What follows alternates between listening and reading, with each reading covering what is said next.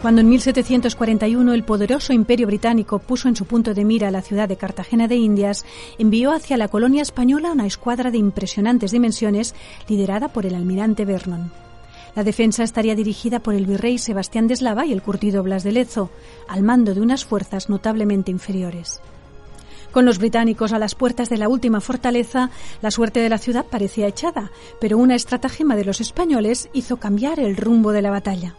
¿Qué ocurrió? ¿Cómo acabó este enfrentamiento convertido en una de las derrotas más sonadas de la Armada Invencible británica?